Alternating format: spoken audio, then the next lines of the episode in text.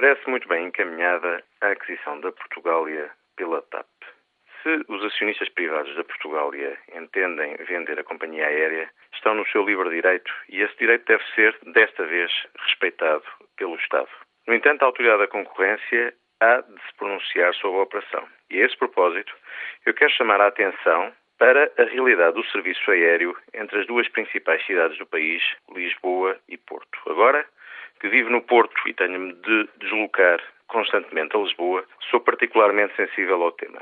A oferta de voos está concentrada basicamente em duas companhias, TAP e Portugália. De Lisboa para o Porto, entre as 10 e meia da manhã e as 15 horas, não há qualquer oferta de voos.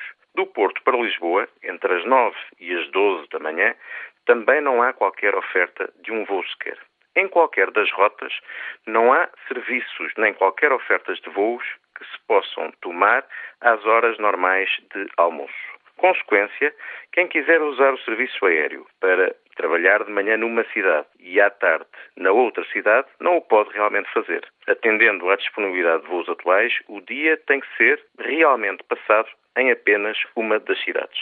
Os preços dos voos são incrivelmente altos. 375 euros é o preço de uma ida e volta e só em taxas de utilização do aeroporto gastam-se mais de 100 euros. É bem mais barato viajar para Londres ou para Paris do que de Lisboa para o Porto.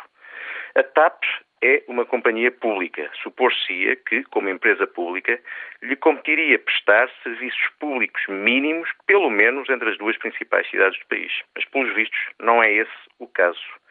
Eu não tenho objeções gerais contra a fusão das duas empresas, mas estou expectante como se organizará o serviço aéreo Lisboa-Porto, Porto-Lisboa, se a fusão entre as duas empresas for autorizada e a autoridade da concorrência não impuser nenhum tipo de regras. Nós, gente sediadas no Norte, obrigados neste país macrocéfalo a viajar constantemente entre as duas cidades, estamos expectantes. Se já temos razões de sobra de queixa hoje, como vai ser amanhã?